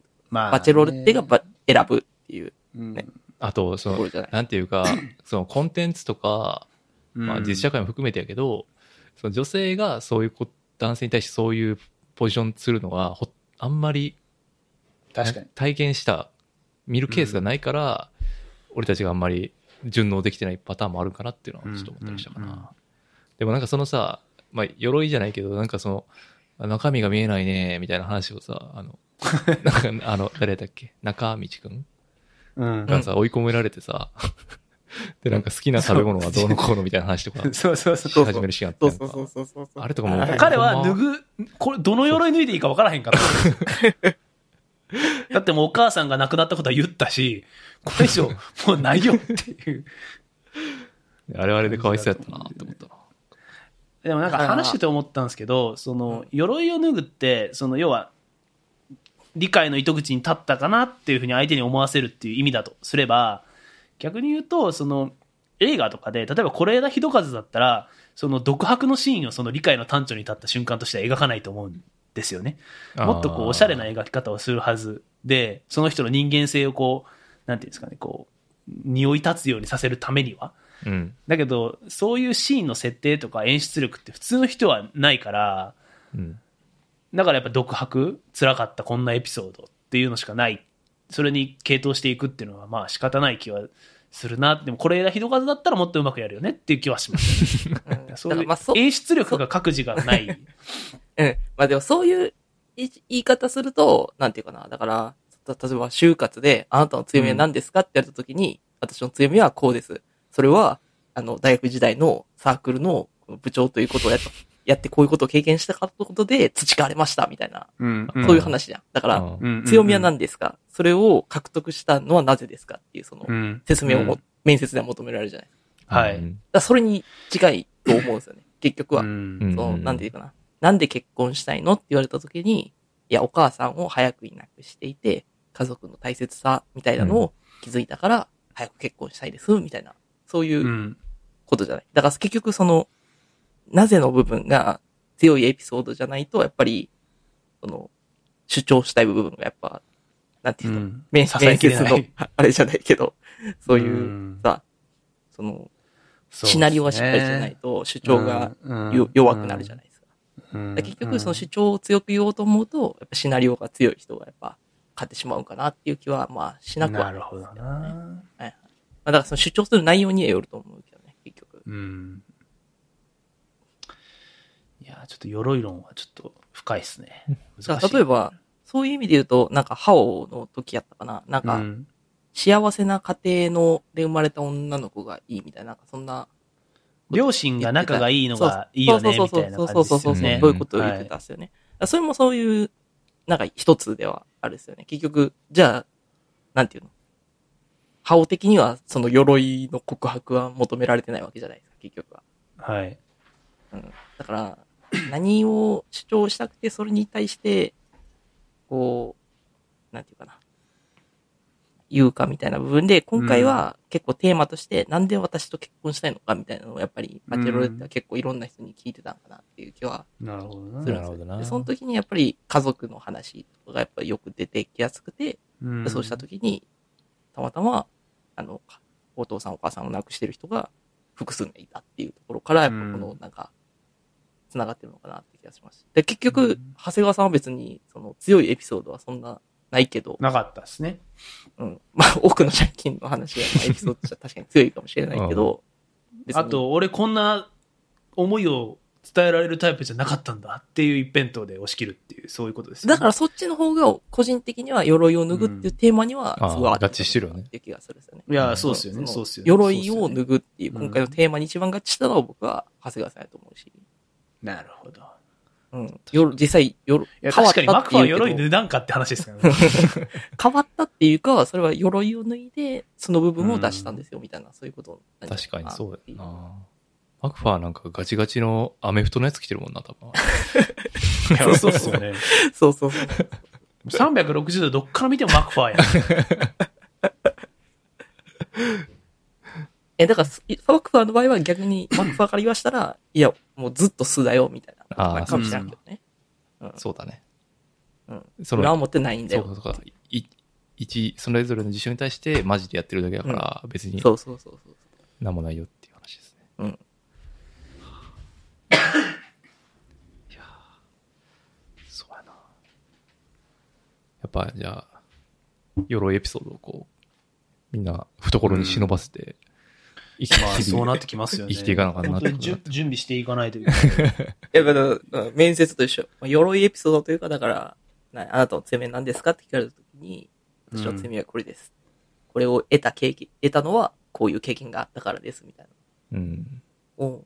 やっぱじゃあ僕だったらやっぱ、私の強みはバチェラー、バチェロレーテ分析です、みたいな。な違う、それも直接、それは直接違う。私の強みは、人の、えっ、と、人をなんか洞察する力です、みたいな。それを得た経験は、あの、アマアマゾンプライムで配信されている、バチェラーという番組をよく見ていたことで、絶対その会社入れないじゃないですか。得られましたって。エクセルで、あの、誰が何回、どのタイミングでロボットをもらったかっていうのを記録することで、はい。全体視野が養われました。全体視野。ええあでもこの、す第3、三つ目のエピソードまでで言うと、誰が一番可能性が高かったの、数値的にはマクファーです。よ。あ、マクファーなんや。マクファーです。ぶっちぎりです結構やっぱ。そうだね。えーそう、マクファーはね、ずーっと上位安定でしたね。早いタイミングでもらってるしう、ん。あの、あ、えっ、と、何ローズやったストールンローズサプ。ライズローズ。サプライズ、ああ、ササプライズローズか。ストールンローズからのサプライズローズか。はいとかももらってるし、っていうことですよね。そういう意味で長谷川さんは結構定位に低迷してるエピソードもあって、はいはいはい。だそれは僕はその尾崎美紀からの「お前もっとグイグイ来なあかんで」っていうメッセージなのかなと思ってたんですけどねだからその意味でガンガン行くように変えてたと思うからよ別に長谷川さんでよかったんじゃないって思いますけどねっていうなるほどな。それで言うとその今回そのコールドブリュアスで話しましたけど種別っていうカテゴリーを入れてその人はあんまり偏った判断をしないんじゃないかっていう仮説を 入れたんですけど、もう確かに爆爆発的に外れたんですよね。そうですね。今回はもう、特定のカテゴリーにめちゃめちゃ固まってましたね。そう、このストイック路線の人ばっかり残ってて、うん。だから、うーん、やっぱり人の気持ちって難しいし、うん。もう少しこう、深めていかないと、戦っていけないですよね。バチェ、バチェラー考察界隈では戦っていけうない。ん。やっぱね、こう、日々日々き基準上がってますから、後発が出てきて、確かにね、今回はもうなんか、その、外国人ハーフうんスポーツ選手みたいなのでもガッチガチにね、ガッチガチでしたからね。固まってましたもんね。いやだから、難しいなって思って、そうっすね。やっぱ、ま同じ、やっぱ、なんかストイック、そうやな。やっぱストイックな人が良かったんじゃない？そのなんていうか。仕事的にも。あ、まあそうなんでしょうね。うんうんっていうのはあス。ポーツ選手好きだったのかな？うーん、どうなんやろな。そういうのじゃなさそうやけどな。そういうのじゃ、そう。スポーツ選手だからって感じではないけど、うん。でもなんか、こう真面目な人っていうか、こう、そのストイック、何か一つにこう集中してる人っていう感じじゃない、うん選んうん選んでるの。そうですね。最終あ的に。ね。うん。結構、うん、ちゃんと結婚のことと考えてんのかなと思ったけどね。いやーでも、最後リスクヘッジしたから。いやー、でも、んかマクファーとの結婚生活ってイメージできてたんかなってのは思いますけどね。そうね。うん。まあでも、尾崎美紀自身も 28? とかだったと思うんで。まあ全まあそうい然、ううんいや、しないと思うよ、俺は。やっぱ。この中から選ぶ、なんでこの中から選ばなあかんねんって思うやろ。い やそれ出てるからよ、自分が。いやいや、そういう趣旨の番組ですよね。だけど、いうんやでも出た時は、誰が来るか分かんないわけやんか、言うたら。もしかしたら、すごい、なんていうかいい人がねいい人が来るかもしれない。で、蓋を開けたら、こんなもんかいってなったら、とりあえず、その可能性はありますよね、てなでも。って、で、シーズン1でも選ばないっていうやつ使われてます。そしたら、うん自分の props コントロールしつつ、うん。自分のなんていうか、確かに。えっ、と、アテンションをまあ稼いで、みたいな。確かに。って感じはするかな。まあでも、そう考えると、でもそ、その、 props を得ようと思ったら、最後そいつじゃないよなって感じはするから、なんかその辺がすごいむ、なんていうか、かなり複雑な計算ロジックがそこには、まあそれを人の気持ちと呼ぶのかもしれないけど。確かに、確かに。世間は、世界はそれを人の気持ちと。そうそうそうそう。テンパに言われて思ったのは、まあ確かに、その、なんていうの、パートナーを見つけるために来ているという大前提はあったとしても、じゃあこの、バッと並ばれた中に、は全然、好みの人おらんわってなった時は、やっぱなんか、そら、あるよねっていうところですよね。まあその中でもやっぱ視聴者としては、その中のベス、ベターな、ベベター、ベストな選択をうんしてほしいして。ほしいなと思うんですよね。うん。まあな、確かに初日、てあげるならっ初日のね、う。うん初日16人紹介され終わった時に、マジか、こん中かってなる可能性ありますよね、それは。うん。うんいや、全然あるんちゃこん中っていう、う。うん。どうするよ、みたいな。そうそこう何回もこう顔写真見て、いや、きつーみたいな。坂東さん、こんな、え、追加メンバーとかないっすよね。う。補充なしですよね。結局そこがうまくいかんくても、なんか、見てるこっちがあリアルやったなって覚えれたら、まあ、ううんん、なんか、そうですね。うん。リアリティショーとしてはいいのかなっていう気がするんですけど、なんか、うんちょっとな、リアルなんかなって思う選択されるとやっぱちょっと。次見る確かになかなって気持ちになってしまいますよね。うん。いや、マスも離れていきますよ、このままだったら。うんそうっすよ。確かまあ、次は多分ね、バチェラーでしょうから。に。うん。いや、なんかもう、有名どころとか、そうそう来ないと、厳しいんじゃないかなって思ったけどね。朝倉海じゃないですか、朝倉海。うん。で前澤社長そうとか。いう、前さ、完全に空気変わっちゃうじゃないですか。いや、いやそんぐらい、なんか、ちょっとぶち込まないと、まあ、ヒカキンでもいいんやけど、まあ、ヒカルとかでもいいけど、だそういう、あヒカキンは無理かな。だから、芸世話系 YouTuber かな。まあでも確かに確かに。でもなんか思うのは、その尾崎美紀って、ある種、普通の人だと思うんですよね。うん。で、まあ、社長で成功し、なんぼ成功してるか分かんないですけど、まあ言って多分そんな個人資産めちゃくちゃあるっていう感じじゃ、おそらくないと思ってて、だとしたら、それって本当にバチョレ、バチョレ、バチョ、ババチェラロッテなのみたいな。ババチェロバチェバチェロレッテなのって話はやっぱあるじゃないですか。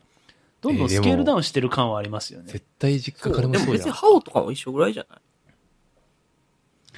歯を、まあそうか。わかんないですけど。え、でも別に実家、金持ち？そう、実家金持ちもいいんじゃないの？なんかすごい実家金持ちバイブスなかった？お母さんから感じでる。も、萌子さんとかのこう、こいつ何もしてへんけど、とりあえず金はあるんやなっていう感じまでは僕は感じなくて。ああ、そうかな。いや、その、わからんけど、その、金、金持ちバイブス。そんな感じ取れへんけど。ああ。だから、まあ、バチェラー、バチェロレッテって日本で言うとどういう人なのってのはもう少し、まあ多分ね、会議室で議論はしてるんでしょうけど。そんなん言ったらだって シーズン3の深夜だってさ、そんな、うん。別にその本人の力でどうこうじゃなくて、何やったっけ、まあそうですね。本人の力じゃなくてもいいんですよね。そうそうそう斉藤さんの言いたい別にたシンプルに金があればいいんでしょだから、うん。その誰が稼いでるとか関係なくて。うん。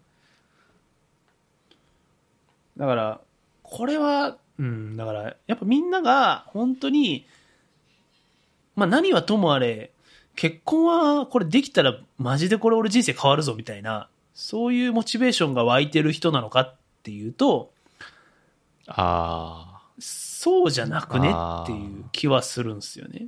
うん、そうですね。だっ、て、テンパさんがもしバチェロレッテに呼ばれてても、うん、いやいや、俺あれやったら別にええわって言うじゃないですか。俺どう思われてんねん。いやいや、そんななんも金持ちか知らんけどさ、そういうたかが知れとるやんそういう意。味では、今まででもあんまりいてないんじゃない誰も別にそんな、なんかトップオブトップみたいな人は別に。まあ、久保さんとかはまだその番組の幻想込みでまだそれをやら、やれてた気はしますけどね。だからそうか番組全体のメッキが剥がれてきたっていう気は。1個目やからってことそう、久保さんは。一つ目そうやから。そうそうそう。一つ目やからっていう。みんなが幻想を抱きやすかったけど、だほんまの親億万長者を持ってこいってことでしょ？言そう言いたいこととしてはそ。う、そう言いたいこととしては。確かに。総資産100億ですみたいな人を連れてきてほしいってことそうね少なくとも。うん。ビリオン、少なくともビリオン。うんだか、ら、うん。じゃないとなんか、こういうぬるい競争にしかならないんじゃないっていう気はするかな。朝倉未来、朝倉帰らへんじゃないですか。やっぱ、ライジン、ライジン。格闘家、格闘家路線。うん、まあ、それも違リッうからなキー・ダディ・ダーティは？それ、はもう流せないじゃないですか。そういうそうか。無理か。ソンゴングとか。ああ、その後も既婚者やしね。まあ、それこそジブラとかじゃないですか。ああ。ネームバリューでもういいって。もうええって。誰だろうな。今、360度これはっていう。で、前澤社長でしょ。前澤社長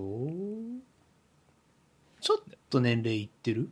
気はする。そうですよね。やっぱ、バチェラー、バチェロレッテのポイントとして、やっぱ、その、容姿端麗も多分入ってきてしまうと思うんですよね。多分ああ。こういう、なるほどねあ下。世話な、あれですけど。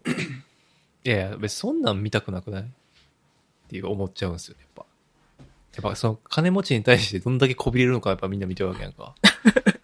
いや、でも前澤さんにこべ売る20代女性、20代前半の女性とかってちょっと リアルが過ぎる気はしますよね。自分で言ってなんですけど。そそれこそ天馬さんんが言ってる、あの、かの地では毎晩行われてると聞いているあれですかみたいな。ああ、俺が伝えプに似てる話ね。プールの、そう。プールのシートが直視でき。本当に。お風呂のシートが。もうなんか。いや、でも俺らが求めてるリアルってそれやんか。やっぱ。いや、いや、本当はそうだったはず。まあまあ。いや、見たくないな。いや、そのさ、テラスハウスみたいな、その1位の人の、まあ、その、うんし、その、本当のし、なんか、そういう人たちのリアルっていうのは、すごい危ないし、じゃないですか。まあ、なんていうか、心情、感情移入しやすいし。だけどやっぱ前田社長ぐらいとか、まあ、だその YouTube は結構すごいお金持ってる人たちの、なんかめっちゃえぐい、えぐいやつ誰も鎧脱げへん。鎧もいや、違う違う、最初から来てないから、誰も。誰も最初から来てない。フル、フルアーマーしか着れへんやん。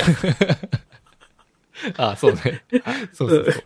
でもフルアーマー同士の戦いが見たわけやん、こっちは。それはそれでえ、違う？え、違うっしょ。え、ちょ、そう、多分違うと思うわ。フルアーマーとだから見たわけじゃないと思う視聴者はいや、俺はでもその、でもそのさ、フルアーマー、えっと、その金持ち側はさ、いや、脱げやって言うやん。嫌な感じで。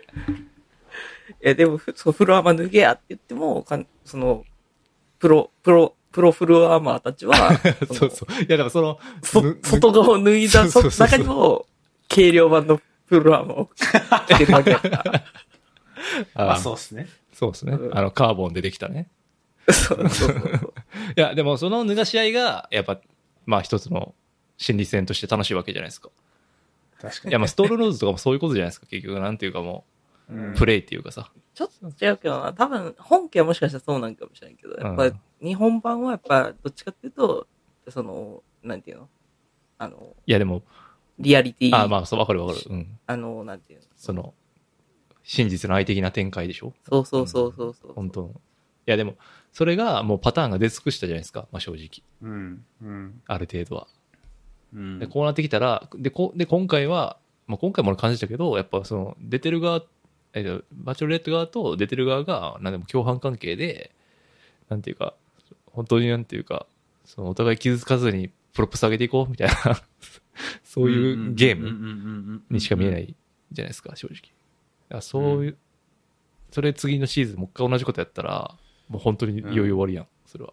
そう。マスも離れていきますからね。そうそうそう。次、だから本当に勝負っていうか、どっちに振る、振るかっていうか、うん。そういうどういうね、まあストーリーで。あそうそうそうそうそう大事ですよね。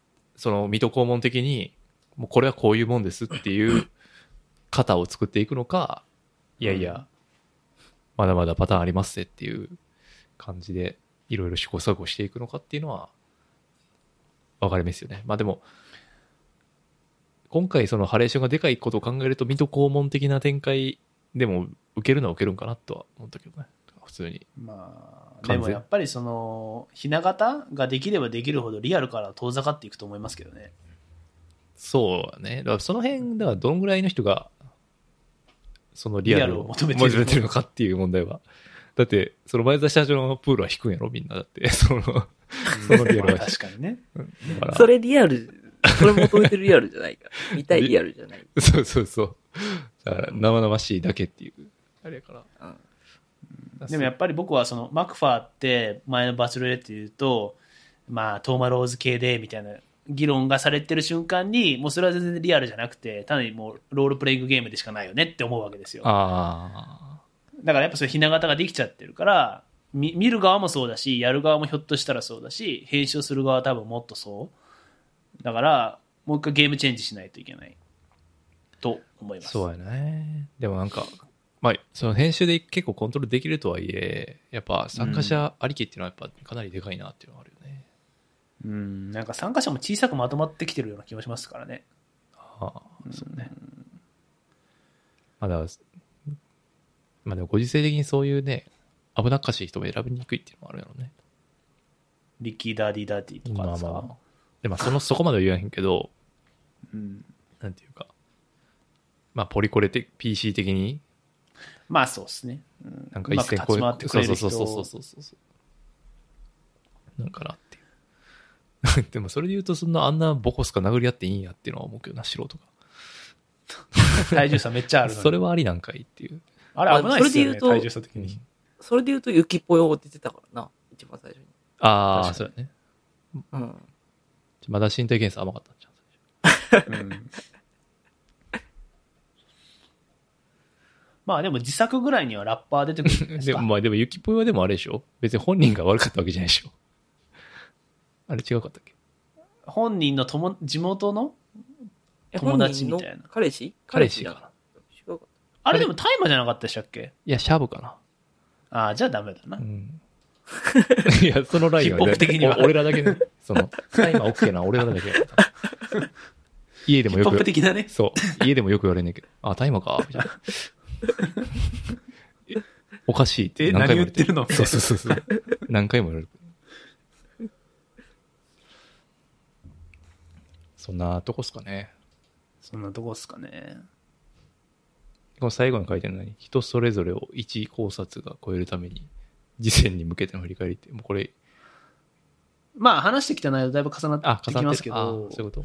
まあ今回思ったのは、そのまあ、要は種別のり議論が通用しなかった。はい。っ。ていうところも含めて、すごくこう頭の中に、これって人それぞれなんじゃないか？と思ったんですけど、あ好み。だけどって人それぞれですよね、みたいな、そういうことですよね。そう。だからそう言ってしまうと、それは考察終わりだからうん、それを一考察って非常にこう、いや、あの、おぼろげなものが超えていくために、もっともっとやっぱり自分自身突き詰めて、修練していかないと。うん、見る、見抜く力をつけていかないと、やっぱり、あの、レベル上げていけないから、前作こうだったからとかじゃなくて、毎回その、フラットなもう第。三の目で見て、そう、フラットな目で、第三の目で見て、もうあの、紹介動画で見抜く。毎回ぐさっ ぐさっと見抜いて、でかつ、その、バチェラーだったり、バチェロレッテもぐさっと見抜いて、バチッと予想を当てるっていうところも目指していかないと、変にこう、うん、種別とかメソッドで、あの、やっていこうとすると、多分その、失敗する。なんて個体差に絡め取られちゃうから、そうじゃないんだなっていうのが今回の反省ですね。なるほどね。いや、でも今回で言うと、やっぱ、その田村さんを本命にした時点で、俺はちょっと、そうですね。あの、斉藤大丈夫かな、ちょっと目、そう、そう、そうなんですよ。それめっちゃ悔しかったんですよ。鈍ってる？あれ？これ絶対ないでって。ここの中で1個選ぶでこれはないやろっていう選び方してるから、ものすごい心配になりましたね、やっぱ。うん。長谷家2位はね、置いてたんで。ああ、まあそれはそうね。そうだね。それは、それはそううんそこは食い込んだけど、うんで、マクファーは4位かな。あだからまあ、大外しはしてないんですけあ、あどあ、、そうそう。ただ1位をかすっ、もうかすりもしなかったっていうのは、いや、でも、個人的に結構、僕は、あの、サイドと近しいところは、田村さんは、あありやと思ってたけどね、結構、3は、言ってましたね見わぐらいのえ、潜髄は潜髄潜髄は？潜髄。潜髄僕7位を入れますね。あだからまあ、注意ですよね。だから、うーん、まあ、長谷系は分かったとしても、そう、マクファー、マクファー1位にできなかったからな。あ。それは無理じゃない？うん。あ、でも、その V で言うと、1話の最初の V が 超絶ヒントになってるっていう問題あるよな。ああ、そうですね。あれやりすぎやろうん。あの、省略される人はされるっていう。そう。ほぼベスト5ぐらいまでの人しか紹介されてなかったよ、確かあ長谷川さんねっとり描かれてましたからに。うね。ん。ええあ、そうか。そう。長谷川さん、マクファー、ジェイデン、中道くん。うん。でも結構、ホラガイ、紹介されてなかった？あ、そうか。それはホラガイが紹介されてたんですよ。あ、じゃなくて、その一番最初やで、その、出会うシーンじゃなくて、こういう人ですみたいな。うんでバスケやってて、みたいな。ああ、そうか。そうそういああ、なかった。いや、ある、あったと思う。ドア玉ね。一番最初やけど。そこで選ばれた人が残ってたから、いや、これ、次シーズンからこれどうすんの俺。これもうネタバレやん、みたいな。うんどうせこいつは残るんやん、みたいな。っていうのは思ったから、やめてほしいなと思いました。なるほど、なるあれなんですかね、こう、純予想的な楽しみよりは、こう、一つのストーリーとして見せるっていう。う。ほど。うんん。確かにね、やりたい人多いとね、やっぱどこに注目してほしいですっていうのは、やっぱある程度、明示しとかんとっていうのももしかしたらあるああ、確かに、ホラガイに期待しすぎちゃうあんまりホラーガイに期待も出すのもあかんしな。そうそうそう。あんまホラガイ注目してても後半楽しめなくなるよっていうね。タクシードライバー真剣に見ても知らないでって。そうそうそうそうそうそう。なるほどね。だからそういう意味だと、やっぱ僕がやってるように、公開前の動画で、やっぱ突き詰めるっていうのがやっぱフェアなんですよ。ああ、フェア。プロ、プロと、プロの様子。プロ。確かにね。うんそこは、ゲート入るとこを見た、見て予想するのはせこいと。ゲート。うんやっぱ、これゲートあのあの、YouTube うんあの、違う違う、YouTube はあれ、走る前の、あの、ぐるぐるそうそうそうこですよ待ってる段階。ゲート入るところ見て、あれ、こんな馬暴れてるとか言って予想されても、それはちょっと違うよっていう。そうそう、そう、そう、関谷君、そう。おっしゃる通り。この回だけ二人めちゃくちゃ 共鳴するよな。なんなんやろ。なるほどな。じゃあ、これから。まあ次回もね、多分同じパターンであら、まあ、いつまでやんのかな松、松井もあるやろな。あると思うんでう。ん。まあでも多分、趣向変えると思いますよ。多分うん5は。そうっすねラーの5は、うん。ちょっと変わり種。もうね、ないから、ネタが。やっぱ、YouTuber じゃないですか？ああ、まあそうね。コム、コムドット。コムドットとか。それ系まあそれの、それ系。ありそう。うん。確かに。まあ、そんなとこですかね。そんなとこですね。いや割とフリースタイルでここまでいけるのやっぱすごいな。バチェラー、さすがバチェロレッテさすがっすわって。さすがっす。ということでね、まあまだ見な見てない、見てない人なんかいないと思いますけど、これ聞いてて。これ見てなくて聞いたらだいぶやばいからな。でも、あの、意外と確信については触れてないですからね。意外と。ずっと確かに。鎧の話とか。そうそうね。確かに、ま、かなり一般社会に置き換えて、こう、トークしたから。そう最後は競馬に置き換えて話 なんでわざわざ馬に置き換える必要があるのかちょっとわからない。はい。そんな感じですかね。はい。あとなんか、ありますか？エンディング的な。なんかあったかな？なんもない、ないか。いやもう、僕はもうネタ切れです。新たな、なんか、夢中になれるもの夢中 になれるものを探してます。はい。バチェラー、バチェロレッテクラブ。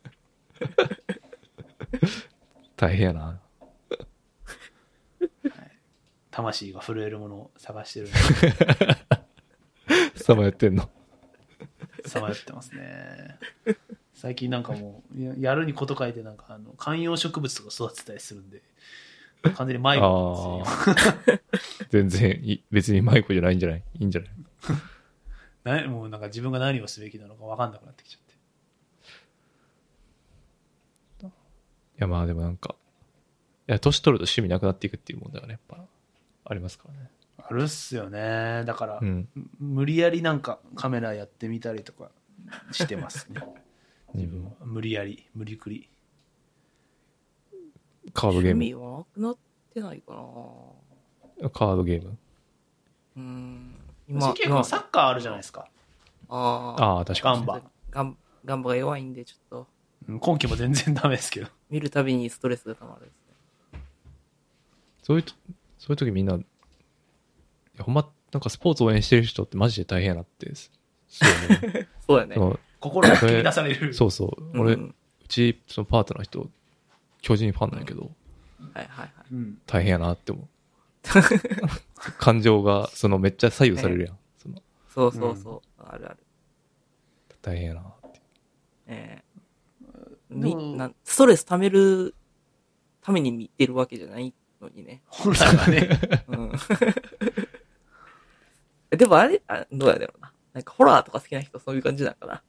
ああ、わざと怖い気持ちになるっていうか。うんああ、なるほどね。いや、多分違うと思うけど、スカッと買ってくれる方が多分ファンとしては嬉しいから。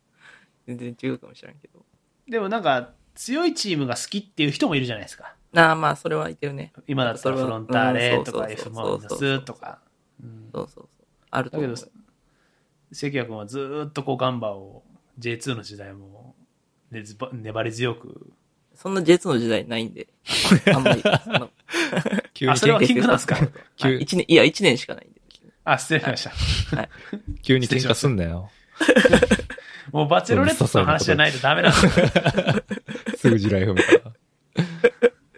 ええいや、でも、なんていうかさ、俺のと周りは結構そういう趣味あり系の友達多いけど、うん会社とかやとやっぱ、あなんか本当あの逆に、ああ、でもまあ、そう趣味たくさんあって、うるうるさい系のおじさんもいるからな。いや、鎧着てるだけかもしれないですよ時間の問。題なんじゃないかなって気がするけどね。結局やっぱり、どんだけ、その、趣味をしようと思うとやっぱ、パワーがいるじゃないですか、やっぱ。うんいりますねお金もいるしそうそう、その、ううんん、パワーに。で、お金は逆に社会人になることによって、逆に自由になってくる部分もうん。あると思うんですよね。その、若い頃に比うんうべて。んまあそうですねだからも。うね。お金もあって時間もあってみたいなのがやっぱ人としては少ないから、うんそこは難しいんじゃないかなって気がするっすよね。うん。うん。なるほどな。そう趣味問題は。そうやな。いや。でも最近なんか、そうね。なんていうか。映像とかあんま見れなくなって、映画とかドラマとか、契約してるけどなんかマジでたただ払ってるだけみたいな感じになって。どうしようみたいなます。やっぱ2時間作るっていうのがそうそう。ななんんか、か大変。そうっすよね。それがすごい、自分がずっと前から見見てたもんやから、余計、なんか、ギャップ感じて、うんあれやなーっていう気持ちですね、最近は。学生の頃なんかまあ、最悪次の日別に起きれんくてもいいかなっていう気持ちで、ああ、まあまあ、ね余裕はね。間違いなく今のこの年齢になってくると、夜更かしすればするだけもうダメージが 蓄積していく。絶対次の日の朝はもう遅らせれないわけなんで。そうだよな。起きれんかったら本当に最悪の事態になりますからね。確かに。あ、そっか。そういう心の余裕の問題ね。うん。うん。な気するっすね。うん。という感じかな。はい、十分かな。2時間弱ぐらい取れたんで。そうっすねはい。今回はまあ、スペシャルエピソードなんで。やろ、この偏見と、なていうの？いや、だからほんまマジ、モーメントの言葉がずっと引っかかってるけどな。そういうのは区別してる。そ そうその一人の一側面はその側面でしかなくて、はい。あ全それはそれだから人と付き合ってますっていうのは、そうですよねっていう。はい。正しすぎてこう、うん、うんそうだな。っていう。反論の余地なしみたいな。いやでも今回は偏見少なめだったと思うんですけど、まあ僕はちょっと、僕偏見もガツガツ入れましたけど、中盤の鎧の話は偏見ではなく、問題提起というか、確かいやいや、ちょっと、とみんなが安易に考えすぎではないかっていうね、あの、うん、うん、その、関谷君が言ってた区別の話、その、不幸な話が鎧ではないっていう話とかも、あマジそうやなと思うし、すごい、あの、ために、みんなね、あの、ためになったと思います。うん。ためになったかな？いや、そんなね、あ安直な議論すんなよっていうことです。いや、そう。本当にそうだよ。俺らみたいな、あれ、まあちょっとトゥーリアルかもしれないですけどね。ということで、これからもよろしくお願いします。まあ、い次、よろしくお願いしまあ、いつ3人かやるわかんですけど、はい。そうです。ということで、はい、サイダー氏と関谷氏でした。ありがとうございました。はいありがとうございました。